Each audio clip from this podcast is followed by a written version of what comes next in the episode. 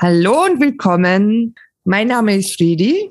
Meines Zeichen Wirtschaftslulu, aber noch weniger als mit Wirtschaft kenne ich mich mit Steuer aus. Das wird gleich noch äh, relevant. Neben mir, zumindest virtuell, sitzt mein Kollege, ebenso ein Wirtschaftslulu, der Clemens. Hallo Clemens. Hallo Fredi. Schön, dich wieder mal zu sehen. Hallo. Und zu hören. Und zu hören, genau. Ja, und der Georg ist da, unser Steuerexperte. Heute wird es nämlich um äh, das leidige Thema der Steuern gehen. Es ist ja auch was passiert in Österreich in Sachen Kryptosteuer.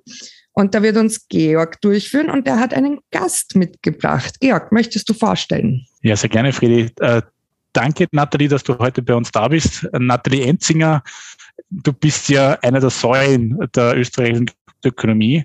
Du bist äh, bekannt dafür, dass du die erste Steuerberaterin äh, Österreichs bist, die sich ähm, solide und fundiert und auch mit einer breiten Wirksamkeit äh, mit Kryptos und Steuern ähm, beschäftigt hat. Nathalie, vielleicht nur ein Satz, um dich vorzustellen. Du hast nicht nur eine eigene Kanzlei, ähm, du äh, bist auch ähm, unterrichtend und vortragend tätig, du unterrichtest ähm, in Graz äh, auf einer FH auch.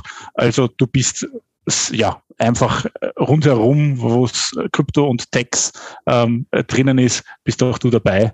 Äh, bist auch Vorstandsmitglied der Digital Association Austria.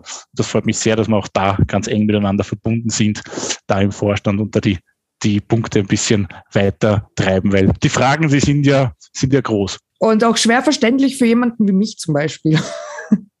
Hallo Nathalie. Hallo an die Runde. Freut mich, dass ich heute bei euch sein kann. Danke, dass du gekommen bist. Ähm, ja, dann fangen wir vielleicht auch gleich an, weil es ist da ja was in Österreich passiert, was ich nicht zu benennen vermag und gleich an die Experten übergebe. Was ist denn seit dem 1. März in Österreich?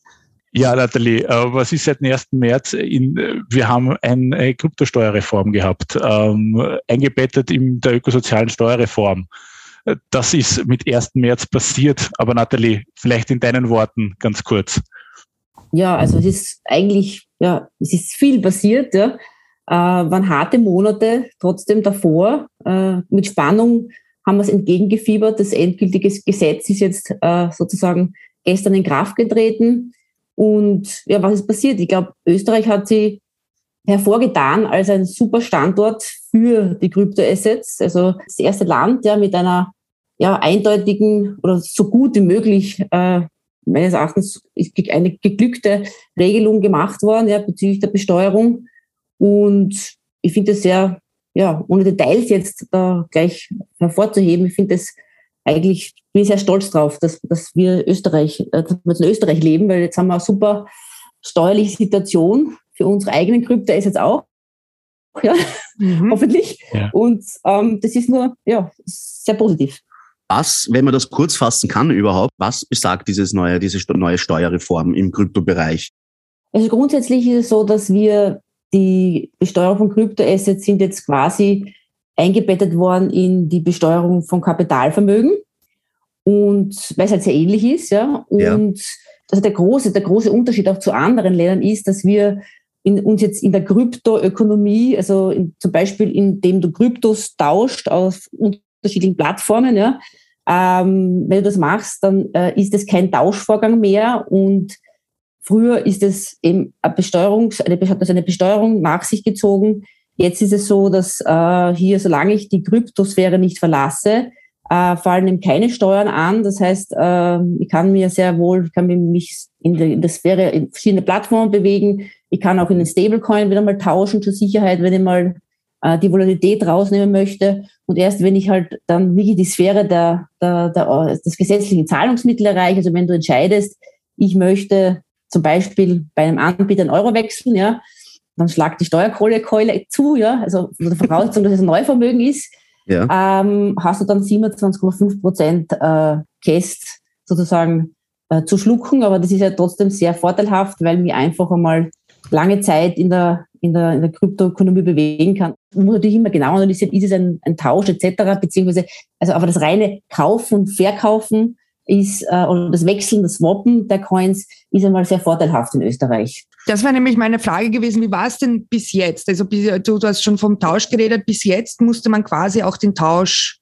versteuern, oder wie? Also wenn ich von ja, also auf Ether getauscht naja, Kommt drauf an, also wenn du die Haltefrist also von einem Jahr nicht überschritten hattest, ja, dann hast du eben sozusagen hier ein steuerpflichtiges Realisationsgeschäft gehabt und äh, musstest eben das berechnen, was natürlich sehr viel ja, Dokumentationsaufwand war, ja, und auch in der Steuererklärung angeben. Und es kam eben dazu, dass man eigentlich ja, von, einem, von einem Veräußerungsgewinn, den ich eigentlich in den jeweiligen volatilen Gut mache, ja, und nicht in Euro, dann schon Steuern abführen muss. Und wenn ich sie nicht wechsle, den Gewinn nicht wechsle in Euro, habe ich logischerweise auch das Geld zum Steuerzahlen später vielleicht nicht, weil dann der Kurs vielleicht verfallen ist. Und das war ja auch so, 2017 erinnere ich mich, da war das Jahr der großen Tauschgewinne. Alle Leute haben Gewinne gehabt, aber keiner hat gewusst, dass man es versteuern muss. und 18, 19 kam der Kryptowinter und dann hat natürlich ein Bruchteil, also eine große Anzahl der Leute haben natürlich dann nicht einmal die, das, das, das, das Vermögen in Krypto ist mehr gehabt, um die Steuerlast überhaupt zu zahlen. Ja, also das ist ja, war ja eigentlich ein ziemlich großes Problem. Das heißt vorher so Daytrading, also das ist, wenn man jeden, also wenn man damit arbeitet, halt quasi mit Krypto kaufen und verkaufen und tauschen, war schwieriger, als es jetzt ist. Verstehe ich das richtig? Richtig, ja. Richtig. Gibt es jetzt noch eine Regelung, dass wenn man über ein Jahr eine Kryptowährung hält, dass es dann weiterhin steuerfrei ist oder spielt das jetzt keine Rolle mehr? Na, das spielt jetzt eigentlich keine Rolle mehr. Ich meine, natürlich, du kannst doch Altvermögen halten. Also da muss man halt analysieren. Dein, dein Kryptoportfolio Krypto, äh, muss halt einmal grundsätzlich analysiert werden. Was hast du vor dem 1. März 21 gekauft? Ja, gar nichts. Hast du ab dem März. ja, du hast es gestern gekauft. Genau. In der letzten Folge, ja. Dann hast du eh Neuvermögen vermutlich, ja. Und klar, und dann, Definitiv kein Altvermögen ist Dann das hast du halt, du kommst nicht mehr in den Genuss, dass du noch ein Jahr das steuerfrei verkaufen kannst. Das ist, okay, verstehe. Das ist Fakt, ja. Das heißt, der Nachteil von dieser Steuerreform ist halt, dass es diese Steuerfreiheit nicht mehr gibt nach einem Jahr, weil es hat ja doch auch einige gegeben, die dann darauf gewartet haben, also ein Jahr und dann haben sie gewusst, okay, jetzt kann ich das steuerfrei rausnehmen. Aber der große Vorteil ist, dass man sich weniger allgemein Gedanken machen muss. Solange man eben in dieser Kryptosphäre bleibt, ist alles gut und sobald ich mir das dann auszahlen lasse in Euro oder einer anderen Fiat-Währung, dann kostet es mal was. Muss ein bisschen ein, einschwenken. Also alles, äh, es, ist, es ist so, es, ist, es löst keine Steuern aus, das, also der, der Tausch von Krypto und Krypto, aber Dokumentation muss trotzdem gemacht werden, weil mhm. äh, ich muss ja trotzdem die Anschaffungskosten, die, die, die ursprünglichen, die werden dann übertragen auf die, auf die Assets. Ja. Das können die Programme heute noch nicht, also diese Steuertools, die es gibt aber, aber die werden sicher das auch vorsehen in irgendeiner Form.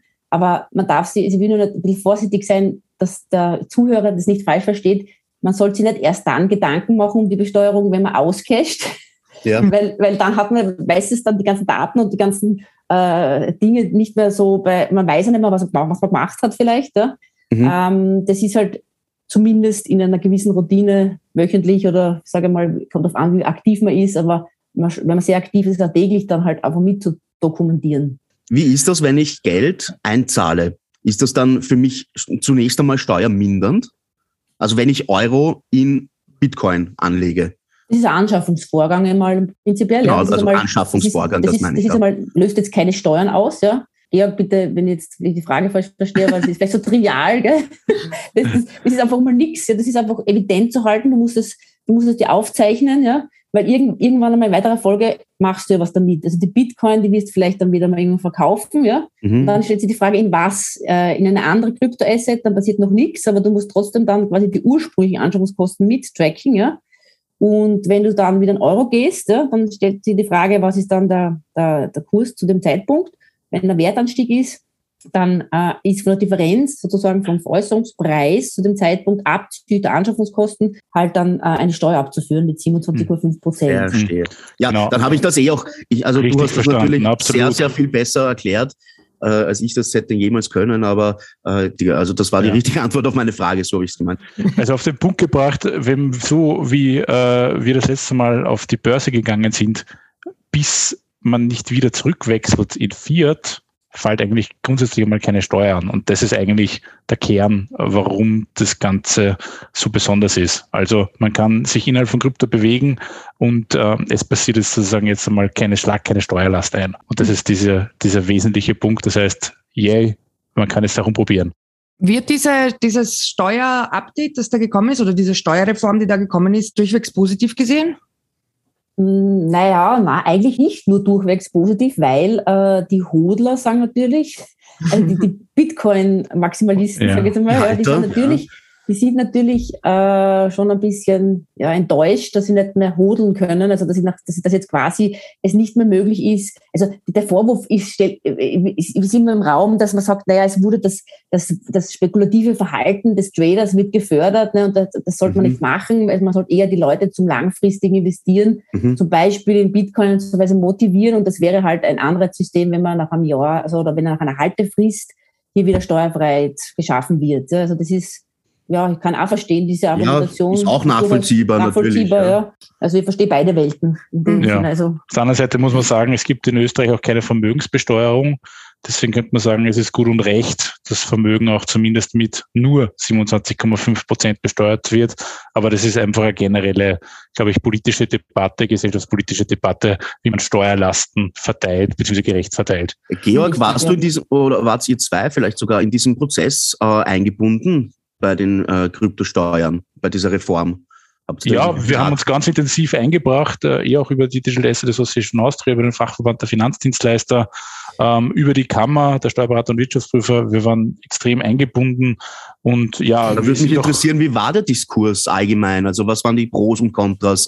Hat es da vielleicht zwei Seiten gegeben, auch jetzt so die Hodler und die äh, Daytrader, die gegeneinander argumentieren? Oder verstehen überhaupt alle, die da drinnen waren, was Krypto ist? Ja, das ist eine gute Frage. Also vielleicht, Nathalie, bitte deine Interpretation, aber die haben verstehen schon wirklich viel und was halt wirklich nicht diskutiert worden ist, das wird dafür jetzt diskutiert, wegen der Haltefrist ganz generell, das wird jetzt gerade aktuell diskutiert. Da wird deine Meinung, Nathalie, auch extrem spannend.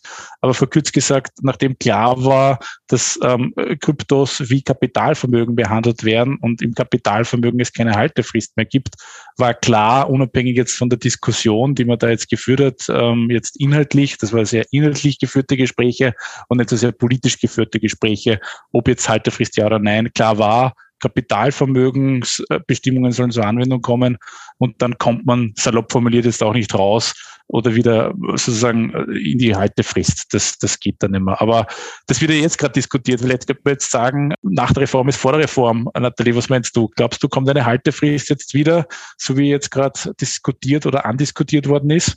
Ja, man, spannend. Ich habe gedacht, dass das ja im ursprünglichen Regierungsprogramm war es ja immer so vorgesehen, dass eine Haltefrist kommt für Kapitalvermögen. Jetzt einmal, da war von den Kryptos, Kryptos war immer die Rede, dass sie eingegliedert werden in Kapitalvermögen irgendwie. Ja, ähm, ja ich glaube, so bald nicht. Also ich glaube, es dauert sicher noch ein, zwei Jahre, bis da wirklich was kommt. Also würde mich wundern, aber ich bin jetzt kein, kann nicht die Kaffeesud lesen, ja, aber grundsätzlich muss man sich halt überlegen, ja, also, weil natürlich ist dann noch cooler für den Standort, wobei da ist halt die Frage, wie sie es regeln werden, ja, weil ich glaube schon, jetzt sind wir schon sehr viel reich mit Krypto und Krypto-Trade ist nichts mehr. Und jetzt die Kombination, jetzt ist dann an oder nach, ein, nach, ein Jahr, nach einer gewissen Jahresanzahl, muss ja nicht ein Jahr sein, sondern kann dann wahrscheinlich mehr sein.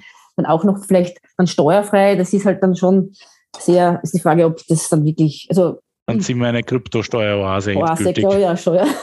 Stimmt, ja. Dann kommen uns alle von Portugal wieder zurück nach Wien. genau, genau. Gott sei Dank, ja. Genau, da wären wir eh schon bei einem Stichwort, das mich persönlich sehr interessiert, weil ich war ja äh, Ende des Jahres für drei Monate in Portugal und habe dort ganz viele Krypto-Leute kennengelernt, die deutschsprachig sind und, und äh, auch aus Schweden, glaube ich, aus England und sowas. Gibt es sowas wie Kryptosteueroasen? Und wenn ja, wo befinden sich die? Der Georg ist vielleicht sogar der bessere äh, internationale Steuerexperte, sage ich mal, aber ich, ich meiner, ich sehe schon sehr viele Klienten halt mich fragen, ne, und ich, natürlich, ich berate österreichisches Steuerrecht, aber es ist schon so, Portugal ist immer wieder in den Medien stark gewesen. Ich glaube aber auch, dass der Georg, glaube ich, auch schon einmal erwähnt, äh, es wird so angepriesen, dass es so toll ist, ja, aber, aber wenn man es dann wirklich vor Ort genau untersucht, muss man dann schon aufpassen, auch dort, weil wenn man nämlich in die Gewerblichkeit reinkommt, ja, dann hat man schon das Problem, dass man dort, dass, dort man dann eigentlich keinen Vorteil mehr hat, ja. Das heißt, äh, man muss schon immer sehr genau schauen. Es gibt dann Singapur zum Beispiel, ist noch so etwas, was man, muss man auch schauen, in welcher Form, ob das man eher nicht eher Unternehmer dorthin gehen, ja, sich dort was dort äh, Startup aufbauen. Aber ja, also sonst es ist, ist schwierig. Ja, also ich gehe ja und sonst gibt es halt, ja, nein, aber sonst gibt es halt natürlich die allgemeinen Steueroasen. Ja. Also, also mhm. die natürlich niedrig ähm, Steuerländer, wie, mhm. wie, zum Beispiel die Vereinigten Arabischen Emirate, wenn man sozusagen da steuerlich optimiert denkt und auch bereit ist, den Mittelpunkt äh, der persönlichen Lebensinteressen auch zu verlagern, das sind natürlich diese ganzen Steueroasen, die dann natürlich auch Steueroasen für Kryptos sind, wie mhm. Vereinigten Arabischen Emirate und so weiter, dann natürlich die typischen Zielländer. Mhm. Genau. Ich habe noch eine Nachfrage zu der Steuerreform. Wir reden ja jetzt viel über Kryptowährungen, aber es ist ja auch das Thema NFTs. Äh, es gibt sowas wie DeFi. Ist das jetzt auch alles mit eingebunden in dieser Steuerreform? Also sind die da auch erfasst oder ist das jetzt noch wilder Westen? Also das muss man schon genau betrachten. Ähm, NFTs sind einmal prinzipiell nicht umfasst. Ja.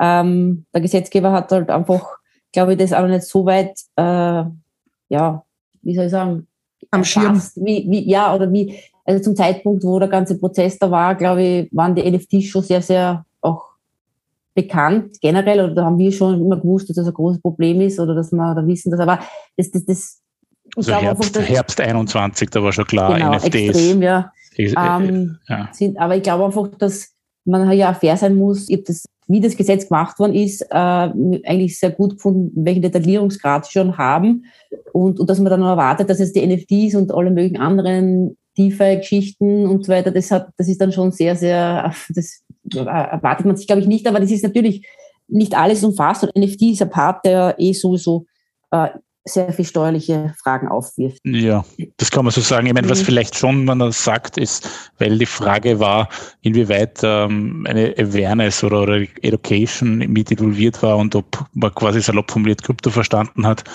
den Eindruck hat man dann irgendwie dann schon gewinnen können. Man sieht das jetzt, kann es auch immer noch nachlesen auf der Parlamentsseite. Also das BMF als das federführende ähm, Ressort hat dann in den Erläuterungen zum Beispiel wirklich auch zu tiefer im Detail was gesagt, auch zu, zu NFTs was gesagt. Das heißt, man könnte jetzt aus dem quasi salopp formuliert schließen, ja, die sind auch umfasst, aber halt quasi nicht explizit gesetzlich geregelt, aber implizit somit. Und da sind wir schon jetzt dann damit eigentlich am Zahn der Zeit, ähm, weil DeFi ist ja dann doch was, was überall global ja mehr Fragen als Antworten gibt. Richtig, und äh, aber da ist auch wieder, da müssen wir schon selber loben, Georg, weil da haben wir auch sehr viel, glaube ich, Input geliefert. Kann mich noch erinnern, da haben wir dann schon die NFT-Frage, haben wir, glaube glaub ich, auch in der DAA, also bei der Digital Asset Association aufgeworfen in unserer Stellungnahme und auch so ein paar so Problembereiche, auch mit DeFi, haben wir, glaube ich, schon immer, das ist, glaube ich, auch in dem Prozess dann denen bewusst worden und das stand ja dann erst in den endgültigen Erläuterungen drin, das mit, mit dem DeFi und mit dem Protokoll ist ein Marktteilnehmer und so weiter. Das ist dann schon, glaube ich, auch sehr stark von der Community gekommen, dass man da vielleicht noch weiterdenken muss, aber ich glaube, hat gezeigt, dass das noch nicht ein endgültiger, also das ist ein voranschreitender Prozess, das wird immer evaluieren müssen und das wird auch sicher angepasst werden in Zukunft. Aber immer natürlich im Nachgang, ja, und das ist natürlich Technologie, basierend ist es halt so, dass die, sie werden immer schneller sein, äh, drei, vier, fünf Jahre voran, ja, und das, der Steuergesetzgeber wird halt nach, nachschreiten. Es ist jetzt schon ein paar Mal, Entschuldige, nur weil es aber mich interessiert und ich glaube die Hörerinnen und Hörer auch. Es ist nämlich schon ein paar Mal gefallen, das Wort DAA. Möchtet ihr erklären, was das ist? Ja, sicher. Also das ist die Digital Asset Association Austria und äh, das ist ein Verein, ja, und der kümmert sich um eigentlich um die, um die ja, die Sprachrohr, sage ich jetzt einmal, für, für, für Unternehmen als auch Stakeholder in dem Bereich äh, Digital Assets. Ja. Also da gibt es zum Beispiel Arbeitsgruppe Recht, das ist eh der Georg ist hier der, der Arbeitsgruppenleiter und ich bin für die Steuern und, und wir versuchen halt, ja, so Problempunkte halt gerade wie die NFTs zum Beispiel, da arbeiten wir gerade an so einem Paper, wo wir halt äh, Lösungsvorschläge, also die Problembereiche aufzeigen äh, im Bereich der Umsatzsteuer und halt Lösungsvorschläge auch einarbeiten. Und das ist halt ein fachlicher Austausch unter Gleichgesinnten und ein Versuch, eben eine Richtung vorzugeben oder eine Richtung zu zeigen, wie man etwas handeln kann. Ja, weil der Gesetzgeber oder auch das BMF ist ja, ist ja auch irgendwie abhängig davon, was man an sie heranträgt. Ja. Und wenn da nichts kommt, dann wird da nichts Gutes ja, in, die, in den Gesetzen münden. Ja. Die DAA ist die Industriellen Vereinigung der Digital Assets, kann man das so sagen? Stimmt, ja, richtig. Okay. Wie war das oder wie ist das bei solchen Dingen wie NFTs jetzt zum Beispiel, wo jetzt die Rechtslage vielleicht noch nicht so ganz klar ist? Wie geht man da um als, als Steuerberater? Man muss, hm. äh, es ist, man geht, also grundsätzlich ist es so, dass man schaut, wie jeder, also das, das, das ist so, glaube ich, die Berufsetikett, man muss immer schauen, dass man selber keine Probleme kriegt. Und zwar, weil es, man hat ja eine, eine gewisse, äh, sozusagen, Haftungsrisiko auch, wenn man falsch beratet, ja. Und was macht man da? Also ich glaube, man muss halt transparent die Sachverhalte offenlegen. Das heißt in der Form, dass man, wenn das etwas ist, wo, wie zum Beispiel wieder NFTs, also wenn jetzt gerade so Dinge, ich sage jetzt sprich aus, irgendjemand kommt und sagt, er möchte eine NFT-Collection minden und verkaufen, ja, äh, und, und, und das geht über, man merkt halt, das ist zum Beispiel, oft sind die Leute ja eher so, die kommen aus der eher Technik, Techniker oder Developer-Bereich, ja, mhm. und dann sind die ja meistens nicht sehr ja, nicht die typischen Unternehmer und die sagen, die glauben halt dann einfach, ja, wir machen das zu zweit, ja, und wir setzen uns dahin, der eine macht das, der andere macht Marketing und die, die muss man Fertig. mal die aufklären, dass, dass sie sich ja in unternehmerische Sphären begeben, ja? ja. Und dass da Umsatzsteuern gibt und so weiter und so fort. Und als Berater muss man halt dann einfach also den Leuten raten, dass man sagt, okay, bitte das einfach offenlegen, das heißt einfach bitte dem Finanzamt den Sachverhalt schildern, mhm. was ihr da macht, in welcher Form ihr das macht, was es alles ist, ähm, am besten alles also darstellen, so gut wie möglich. Und dann halt natürlich kann der Steuerberater dann seine eigene rechtliche Ansicht dazugeben und wie man was löst. Aber wichtig ist aber, wenn die, wenn, wenn das, also mit diesem Zeitpunkt, wo sie es machen, dann offengelegt ist, das heißt, das Finanzamt hat, hat Kenntnis darüber, was da passiert ist, dann kann zumindest kein finanzstrafrechtliches Problem im Nachhinein auftreten. Ja. Das heißt, wenn es zum Beispiel darum geht, ne, dass dann irgendwie Umsatzsteuern ausgelöst werden, ja, dann, wenn ich vorab das äh, mit dem zuständigen Finanzamt bespreche, sage ich jetzt einmal so, oder, oder es kommuniziere, dann kann sowas nicht passieren, dass dann irgendwelche Finanzstrafverfahren losgetreten werden, weil das ja immer schon klar war, dass es äh, ja und keine eine andere Meinung haben natürlich, ja. Das muss man Klienten auch kommunizieren, dass das natürlich auch wenn man eine, eine Rechtsansicht vertritt, die, die, die vertretbar ist, ja, aber es muss nicht heißen, dass die Finanz es dann teilt. Ja. Da kann es natürlich dann ein Rechtsmittelverfahren geben oder Streitigkeiten geben, noch immer. Ab wann bin ich als, als, als Krypto-Trader oder NFT-Ersteller, Minter, ab wann bin ich dann in einem gewerblichen Bereich drinnen? Also gibt es eine Grenze, die man ziehen kann? Georg, das kannst du, glaube ich, ganz gut beantworten. ja, da gibt es keine Grenze, Clemens. ähm, das ist der Punkt. Also mhm. ich, ich versuche vielleicht einfach ein Bild zu zeichnen. Ähm, das ist die Grenze. Und so das Bild ist der, wenn man sich die Person anschaut, die da jetzt gewerblich tätig wird, quasi nach außen hin erkennbar eindeutig gewerblich tätig ist. Das ist natürlich ein. Zirkelschluss. Na gut, aber, aber genau. Äh, was ist das? Wenn ich eine Visitenkarte habe, wo mein Name draufsteht, bin ich dann aber gewerblich tätig und vorher ja, nicht? Na, aber Clemens, du, du, du lachst jetzt, aber Visitenkarte ist vielleicht ein ganz gutes Beispiel, weil ähm, es die Summe aller Eigenschaften ist, die typischerweise eine gewerbliche Tätigkeit ist. Und da gehört natürlich. Zum Beispiel Außenauftritt, Visitenkarte, genau. Website, das ja, ist ein sehr gutes Beispiel, sehr gutes mhm. Beispiel, ja. Also das Promoten, ich verkaufe NFTs oder ich minte die und bitte äh, kauf sie, das ist auch schon natürlich eine gewerbliche Tätigkeit. Extrem, extrem gutes Beispiel, die Visitenkarte, ja. Und bei den NFTs, da würde mich jetzt noch interessieren, weil ich ähm, das Schlagwort Umsatzsteuer gehört habe. Angenommen, ich bin ein NFT-Künstler und mache Pixel Art und lade jetzt einige NFTs hoch und verkaufe davon auch einige da bekomme ich ja die Einnahmen in Bitcoin zum Beispiel, oder? Oder in Ether. Ether. Hm.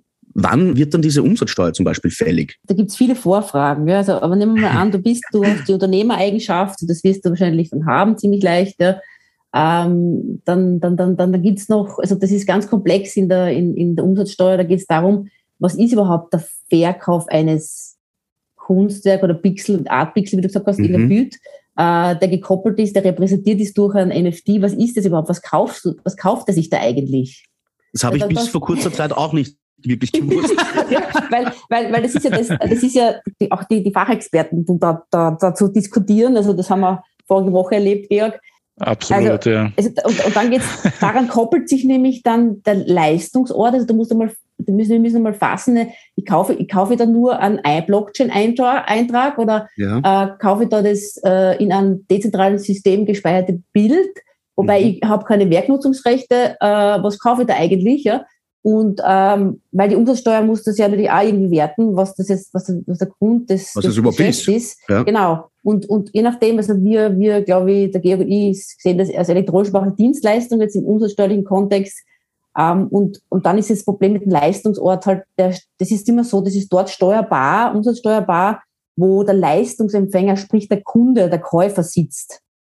Ähm, und das ist halt sehr gar nicht festzustellen in Wahrheit äh, bei den jetzigen Gegebenheiten, so wie es jetzt momentan abgewickelt wird, äh, über OpenSea oder wie auch immer, kann man ja gar nicht feststellen, wo, wo jetzt der, der Endkunde genau, ist. Wo der Endkunde ja. ist. Und das, das wirft dann das Problem auf, dass natürlich hier äh, im Worst Case dann natürlich von der Finanzverwaltung argumentiert wird, naja, das ist also in Österreich gewesen oder Großteil war in mhm. Österreich und dann ist in der österreichische Ust hier halt dann die Gefahr, unter Anführungszeichen, logischerweise. Also, um das jetzt vielleicht einmal ganz, ganz äh, laienhaft kurz zu fassen, äh, wenn ich in NFTs oder in DeFi so, oder was es sonst noch gibt, was jetzt einmal vielleicht abseits der typischen Kryptowährungen ist, äh, bin ich gut beraten, wenn ich zu einem Steuerberater oder zu einer Steuerberaterin gehe. Das, das wäre nämlich auch meine Frage. Es, äh, es, ich weiß, es ist ein bisschen, äh, naja, es ist ein bisschen voreingenommen.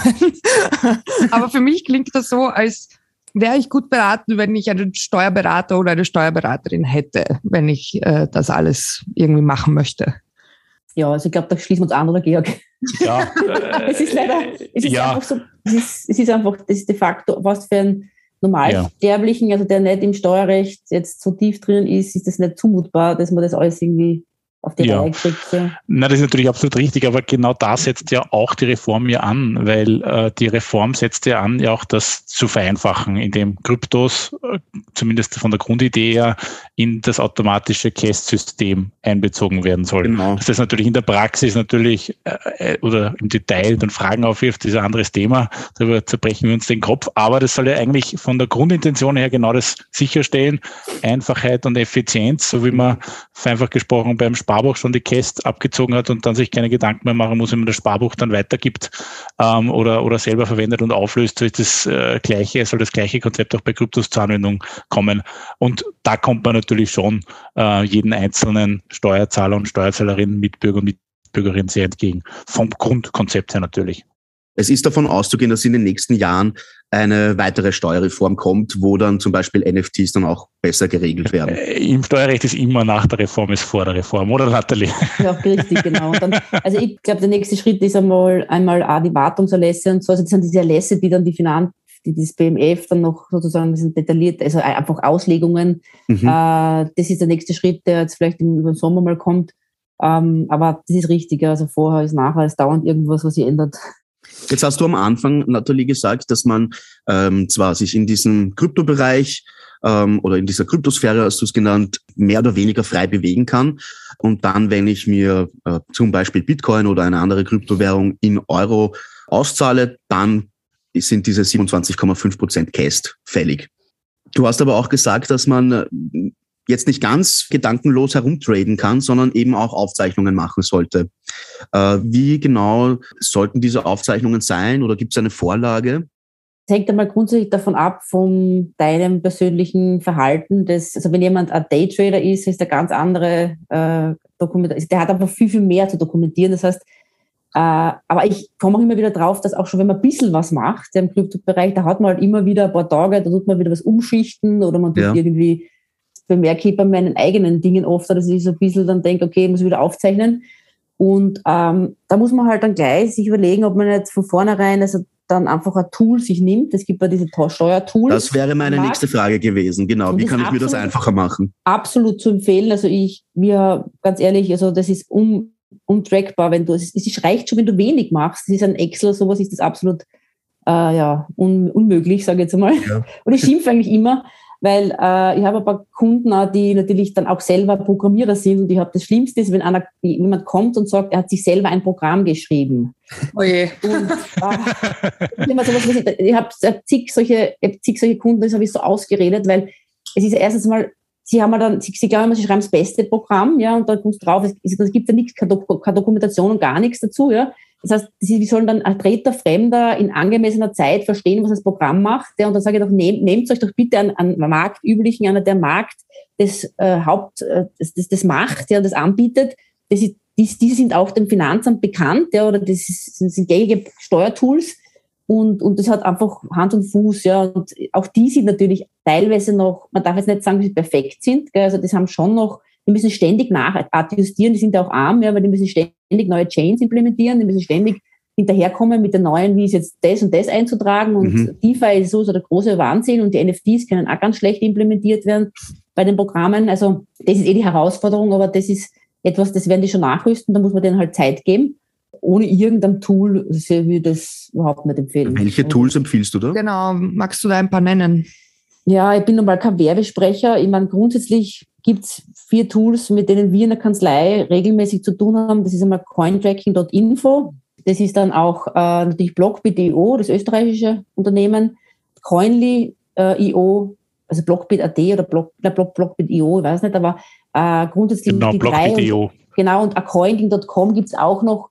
Ähm, wobei, ja, wie gesagt, ich will jetzt keine Bewertungen aussprechen. Das, mhm. ist auch so, man muss oft auch schauen, warum, warum nehmen wir jetzt nicht nur ein Tool? Das ist eine gute Frage immer. Ne? Naja, wir schauen schon an, was macht der genau äh, in der Kryptosphäre. Und wenn wir sehen, okay, der hat nur Plattform-Trading und der hat nur die typischen Plattformen benutzt, dann kann er natürlich dann nimmt halt das Tool, weil das Tool ist geeigneter und es ist vielleicht günstiger als das andere Tool. Ja? Mhm. Und das muss man so halt beurteilen. Und manche gibt's, da gibt's halt einfach, man, es ist auch individuell, ne? weil es, es gibt ganz viele Börsen, die kann man mit API verbinden, dann hat halt die Plattform, hat die Börse wieder nicht und dann geht's bei der anderen Plattform, funktioniert aber automatisch. Ja? Und so muss man das halt einfach managen und sagen, okay, für diesen Steuerpflichtigen ist das Tool besser, für den anderen ist das Tool besser ähm, ohne es zu werten. Ja. Was ist halt, Plattform-Trading? Entschuldigung. Ja, also ich meine jetzt einfach, also ist kein DeFi-Ansprechen. Das heißt, ich habe einfach reine, reine zentralisierte Anbieter. Das mhm. heißt, äh, ich habe zum Beispiel, ich sage jetzt einen großen Bitpanda oder ich habe Binance, also irgendwie, das sind alles Plattformen, ja, okay. die dann halt, die automatisiert, da kann man einen API hinterlegen in der, in der Steuersoftware und dann werden die Transaktionen automatisiert übertragen in das Steuertool. Da muss ich nichts mehr eingeben. Das ist ja mhm. der Vorteil diese Tools werden halt in, Verga ich glaube, in Zukunft eine größere Rolle spielen, auch hinsichtlich, die werden auch sicherlich einmal von der Finanzverwaltung, glaube ich, einmal vielleicht näher angeschaut werden und dann wird auch das eine oder andere bemängelt werden, befürchte ich. Aber der Markt ist einfach noch, also die sind, das älteste ist, glaube ich, seit 2012 am Markt. Ja. Also das ist einfach trotzdem noch nicht so lange, wie wir üblicherweise Software in dem Bereich haben. Ja. Also das heißt, das ist sehr spannend, was da noch kommt. Ist das eigentlich in Deutschland und in der Schweiz ähnlich geregelt jetzt wie bei uns oder sind wir der Vorreiter? Weil wir haben nämlich auch Hörerinnen und Hörer nicht nur aus Österreich, sondern auch aus Deutschland oder der Schweiz. Lässt sich das umlegen oder nicht so? Also da ist, muss man schon immer sehr, sehr länderspezifisch betrachten. Also grundsätzlich, meinst du jetzt bezüglich der Tools oder ganz allgemein ist dieses Ganz allgemein jetzt mit der, mhm. der Na, also die Neuerungen, also dieses Krypto und Krypto ist kein steuerbarer Vorgang mehr, mehr als rein ein österreichisches ah, Spezifikum. Okay. Mhm. Und tut mir leid, liebe Hörer aus Deutschland, ihr seid da noch ein bisschen anders, in einer anderen äh, Situation. Sagen wir es, wie es ist. Sie sind hinterher, die Deutschen. Richtig, ja, sie sind hinterher und ich hoffe, dass es vielleicht ein Vorbild, vielleicht haben wir eine Vorbildrolle. Und das ist immer umgekehrt, dass die, die Deutschen sich von den Österreichern abschauen hinsichtlich der Veränderungen im Kryptobesteuerungssegment. Ja. Absolut, absolut. Und in der Schweiz schaut es ja ganz anders aus, weil in der Schweiz gibt es ja das System mhm. der Vermögenssteuer. Da ist vielleicht vieles einfacher, weil dann einfach ähm, die Realized Gains, also quasi die Erträge aus den realisierten Wertsteigerungen äh, nicht besteuert werden. Aber man hat dann natürlich äh, das System der Vermögenssteuer.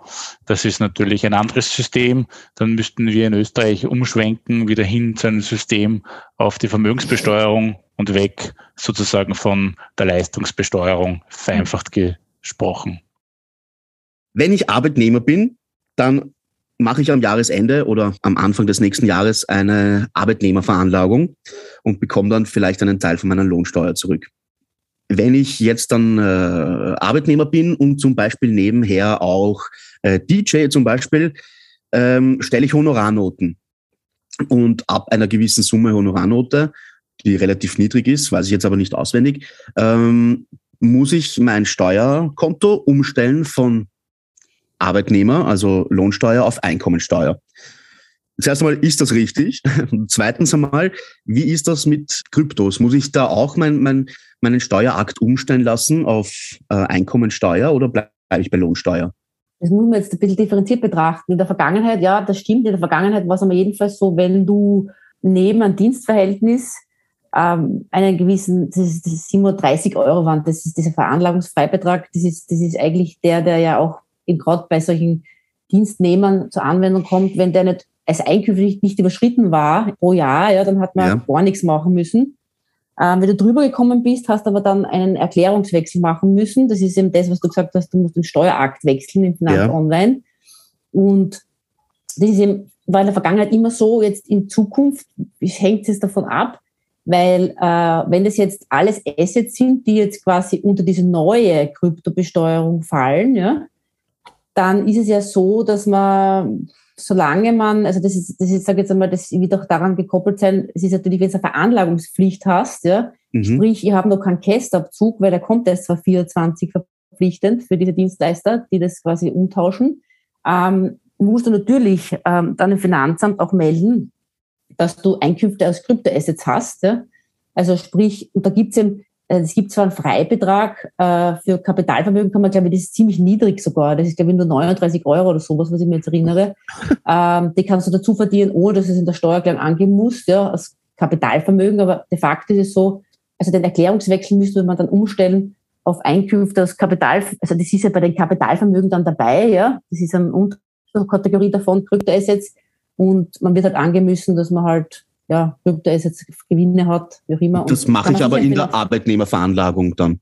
Das machst du in deinem Finanz-Online-Account, ja, also es stimmt, in der Arbeitnehmerveranlagung gibt es einen Button, der heißt Erklärungswechsel und da wirst du dann eh gefragt, welche anderen Einkünfte hast du? Ja. Und da muss man dann halt angeben, also bisher hat man immer sonstige Einkünfte angeben, das sind dann diese Spekulationseinkünfte gewesen, ja. Und in Zukunft wird man halt angeben, Einkünfte aus Kapitalvermögen, ja, weil ihr eben einfach, und ganz in Zukunft, wenn ihr zwar 24, 25 dann, wo der Kästabzug ist und ich habe tatsächlich sozusagen, wobei wir wissen, dass natürlich das jetzt nur im Inland der Kästabzug natürlich durchgeführt wird.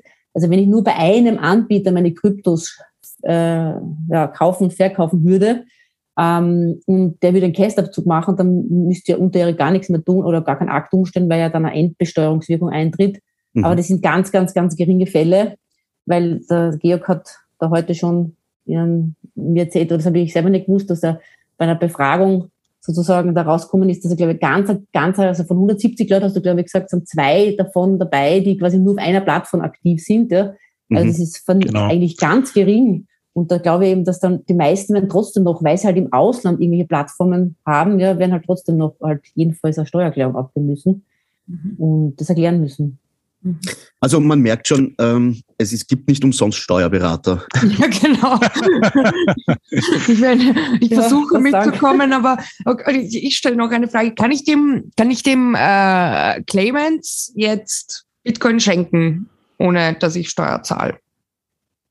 Ja, kannst du schon, weil es gibt, okay. keine, es gibt keine Schenkungssteuer in Österreich und es gibt aber nur eins, muss man aufpassen, man muss vielleicht melden, musst du es. Also die Frage ist, da hängt es vom, hängt vom Wert ab, den du schenkst. Also wenn du, ähm, und das jetzt nicht Angehörige, geht jetzt mal davon aus, ja, wenn du einen Wert unter, äh, also über 15.000 Euro, da gibt es eine Grenze, bis 15.000 Euro ähm, kannst du im Kryptoassets schenken, ja, ohne dass du eine Schenkungsmeldung machen musst. Ähm, und ab 15.000 Euro musst du dann schon eine Schenkungsmeldung machen. Das kannst du auch im Finanz Online machen. Aber das ist halt einfach eine, mhm. eine Voraussetzung, man die machen muss dann. Ja. Was ist jetzt, gibt, gibt keine Steuern in diesem Zusammenhang. Ja. Äh, Fredi, also du kannst mir jetzt 15.000 Euro, äh, 15.000 Euro in Bitcoins gerne schenken. Mhm. Na, ich gebe dir meine ID. Wallet. Ich muss erst mal meinen Zugang zu, zu diesem Krankenaccount da wieder irgendwie erlangen. Das ist jetzt das Problem, vor dem ich stehe. Und dann kann ich über Verschenken nachdenken. Aber Nathalie, weil, also von Georg wissen wir das. Ich gehe mal davon aus, in deiner Ausbildung der Krypto jetzt nicht so ein Thema oder Digital Assets generell. Wie kommst du denn eigentlich überhaupt zu diesem Thema? Ähm, also grundsätzlich haben wir einfach einmal, ich habe immer schon irgendwie Neugier gehabt äh, neuen Technologien gegenüber und ich bin, ja, das hat mich immer fasziniert und ich, es war einfach so, dass ich habe einfach einen, einen ganz frühen Klienten schon gehabt in dem Bereich, also 2014 und der hat mir halt wow. halt extrem gechallenged, ja. Der hat mir Sachen gefragt, der, der ist kommen, mit dem er möchte Bitcoin Handel machen und so weiter und so fort, ja. Und, und das ist aber wirklich im gewerblichen Bereich, also wirklich so Broker, ja. Und das war natürlich für mich da damals ja volles, also das war, das war so witzig. Ich kann, kann mich noch erinnern, da ist er gekommen und hat gesagt, ja, äh, Frau Enzinger, sehen Sie sich dem Thema überhaupt gewachsen? Und ich habe gesagt, was so sicher, das, das, das, kann ich mit das Bitcoin, das kann ich mir schon einlesen, habe ich gesagt. Ja. Und, und dann bin ich draufgekommen, ich glaube, ein Jahr später habe ich das verstanden, wie Bitcoin funktioniert. Ja. Mhm. Also es hat wahnsinnig lang gedauert, also einfach weil ich das über die Zeit auch am Anfang extrem skeptisch war, war und so weiter. Aber so bin ich dazugekommen und es hat sich dann eins nach dem anderen ergeben, ja. Und jetzt ist ja, glaube ich, das, der Klient ja der älteste österreichische Krypto-Broker, oder? Richtig, genau, ja. Hm. Oh, wow. Spannend. Redi, ja. hast du noch Fragen? Nein, ich habe ich hab gar keine Fragen. Ich, äh, mein Kopf raucht jetzt schon, weil ich habe jetzt ganz viele rechtliche Sachen gehört. Aber ich habe brav mitgeschrieben. Ich weiß Ich auch, ich auch. Ja, Ja, ja ich glaube, das ist immer so. Wenn man mit dem Steuerberater spricht, dann äh, danach ist immer jeder äh, völlig, völlig gebrainwashed, unter Anführungszeichen. Aber, aber das ist halt, ja, versucht er macht seinen einfach, richtigen man, man Job. Versucht, man versucht sich immer einfach auszudrücken, aber leider ist es dann halt oft in so, man, man, muss mal aufpassen, dass man nicht zu wenig sagt, dass man es dann falsch, dass man dann nichts vergisst, weil der andere könnte das wieder falsch verstehen und so weiter. Aber ja, das ist ja die Komplexität, die muss man halt muss man mögen. Aber du hast das aber sehr, sehr gut gemacht. Also ich habe das, das, meiste habe ich verstanden. Äh, Super. Ich glaube, unseren Hörern geht es ähnlich. Was mich jetzt noch interessieren würde, das ist natürlich keine Frage, die man allgemein beantworten kann. Die stelle ich jetzt nämlich halt nur an euch zwei. Ich bin jetzt ein Krypto-Anfänger, habe wenig Ahnung von dem Steuerrecht, außer das, was ich jetzt gerade gehört habe. Also möchte ich mir einen Steuerberater mal nehmen, um den zu sagen, dieses und jenes mache ich, auf was muss ich aufpassen. Äh, wenn ich dann zu einem von euch beiden komme, mit was für Kosten habe ich da zu rechnen? Kann man da, also ne, müssten wir natürlich jetzt kein Angebot sagen oder, oder, oder 70 Euro pro Stunde oder so, aber ungefähr, dass sich unsere Hörer auch vorstellen können, mit was ja. haben sie da zu rechnen. Äh, wenn Und wonach sie, sie den Steuerberater aussuchen sollen. Genau, ja, finde ich jetzt eine super Frage. Für mich ist das, ich bin sehr transparent. Ich habe eine Seite, das ist äh, im Internet, die heißt www.crypto-tax.at und da ist oft, ganz offiziell sind da meine Stundensätze oben. Mhm. Das heißt, äh, da könnt ihr gerne nachschauen, wenn ihr wollt. ähm, es ist natürlich nicht niedrig, aber es ist eigentlich ja in dem Bereich völlig, meines Erachtens völlig zu Recht, ja, weil wir haben uns ja eigentlich auch einiges, also ich habe auch Jahre damit verbracht, ja, mir Sachen anzueignen. Das Know-how mal aufzubauen, oder? Genau. Richtig, genau. Wir ich habe jahrelang damit verbracht, Sachen auch in der Freizeit mitzuarbeiten. Gell? Das ist mhm. halt. Wir sind ein rechtsberatender Beruf und ich glaube, mhm. da kann sich unser Berufsstand generell ein bisschen an denen der Rechtsanwälten auch orientieren. Na, ganz grundsätzlich, um deine Frage zu beantworten, Clemens, ist, äh, wir verrechnen da auf Stundensatzbasis und mhm. ähm, das kann man natürlich im Vorhinein auch abfragen, aber der wesentliche Punkt ist dann in dem Zusammenhang dann eigentlich immer zurück. Naja, was ist denn eigentlich zu arbeiten, was ist denn passiert und davon hängt es dann in erster Linie ab, wie hoch das Honorar ist. Warum ich jetzt auch die Frage gestellt habe, ist nämlich, es ist aus meinen Erfahrungswerten halt sehr viel klüger, äh, wenn man so früh als möglich zu einem Steuerberater geht und nicht dann halt erst nach einem Jahr, äh, so wie das ja auch die Nathalie am Anfang gesagt hat, nicht erst dann, wenn man abcasht und dann plötzlich wird man überrascht, ah, verdammt, ja, ich habe so und so viele Steuern vielleicht zurückzuzahlen. Ich glaube, der beste Tipp vielleicht an der Stelle, Nathalie, du korrigierst mich sofort, ist, sich einfach bei, jetzt als Österreicher vielleicht bei Blockbit anzumelden und ähm, dort äh, die Steuer mitlaufen zu lassen, wenn man jetzt einfach nur auf einer Plattform tätig ist mhm. äh, und sich das jetzt vielleicht einfach mal so anschaut und dann da und dort dann schon einige Trades dann macht und, und für sich auf mehrere Sachen ausprobiert. Wenn es dann komplexer wird, dann ist dann auf alle Fälle dann Weg wahrscheinlich zum, zum Steuerberater notwendig. Dann können wir auch aufklären über andere Tools. Da gibt es ja, äh, gibt's ja viele andere. Nathalie hat ja schon, schon drei gesagt, die, die, um, die sofort wir auch weiterempfehlen können oder jeder verwenden könnte, sind total etabliert und schon ganz alt alte ähm, Tools. Also das, glaube ich, kann so ein, so ein Zugang sein. In die ersten Schritte braucht man nicht gleich vielleicht sofort einen, aber trotzdem gleich äh, gerne. Aber wenn es dann quasi qualifizierter wird, dann bitte sofort. Es ist ja so, mittlerweile gibt es ja genug Quellen jetzt schon. Also es gibt ja, ja absolut. Also was, was jetzt schon es gibt, ne, vor drei, vier Jahren, wenn ich erinnere, da hat es ja nichts gegeben. Man hat im Internet man hat eigentlich nur so, so Pauschale, aber jetzt mittlerweile gibt es ja schon, es gibt Aussagen von irgendwelchen Leuten, aber nicht von Steuerberatern und fachkundigen Personen. Mittlerweile gibt es ja schon genug Sachen, wo man auch selber mal recherchieren kann. Und, und natürlich ist es, äh, ist es so, dass man es von Anfang an, einfach wenn man da schon ein bisschen sich, sich informiert, glaube ich, kann man da schon relativ vorbauen, dass man solche Überraschungen dann nicht erlebt. Ja. Aber natürlich kommen zu uns, also zu mir kommen natürlich schon Leute, die natürlich äh, dann aufwendigere Dinge zu tun haben, weil einfach diese, diese, diese das, wenn ich sage, nur, wenn ich das nur Trades zum Eintragen habe, schafft man es ja selber natürlich auch mit einem Tool, das ist richtig. Ähm, aber das ist so, wie ich will es genauso sehen, wie der, wie der, der Georg das sieht. Ähm, muss man den Einzelfall entscheiden, wenn ich sehr komplexe Dinge mache mit DeFi und so weiter, halt vielleicht schon Sinn vor, sich abzustimmen, ja. Ansonsten ja. Mhm. Und seid ihr Einhörner in Österreich oder gibt es ganz viele Steuerberater, die sich mit Krypto auseinandersetzen und, und das können? Ich glaube, wir sind schon noch, also wir sind sicher diejenigen, die sich am längsten damit beschäftigen, traue ich mir jetzt einmal sagen, ich glaube, das kann man mit gutem Gewissen behaupten von uns beiden, Georg. Ja. Ähm, aber es kommen natürlich immer mehr dazu, was gut ist und wir haben auch Ähm, wir zwei sind auch in der, in der Akademie, das ist eine Fortbildungseinrichtung für die Steuerberater sind wir tätig. Da halten wir Seminare zum Thema Besteuerung von Kryptoassets und da können sich im andere Steuerberater auch ausbilden lassen.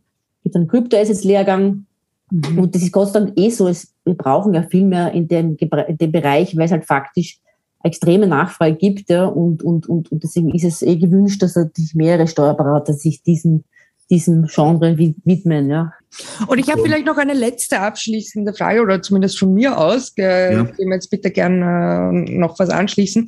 Aber oh. es ist ja schon so, dass Österreich sich besonders hervorgetan hat mit Startups in dem Bereich. Also wir haben Bitpanda, wir haben eben Blockbit, wir haben also was, was Krypto betrifft, ist da Österreich jetzt kein ähm, Hinterwäldlerland, sage ich mal, sondern irgendwie eh ganz vorn dabei. Habt ihr eine rechtliche Erklärung dafür oder hängt das mit der Steuer zusammen oder wie, wie kommt es, dass Österreich da so ein Vorreiter ist? Oder kommt es mir nur so vor, weil ich ja wohne?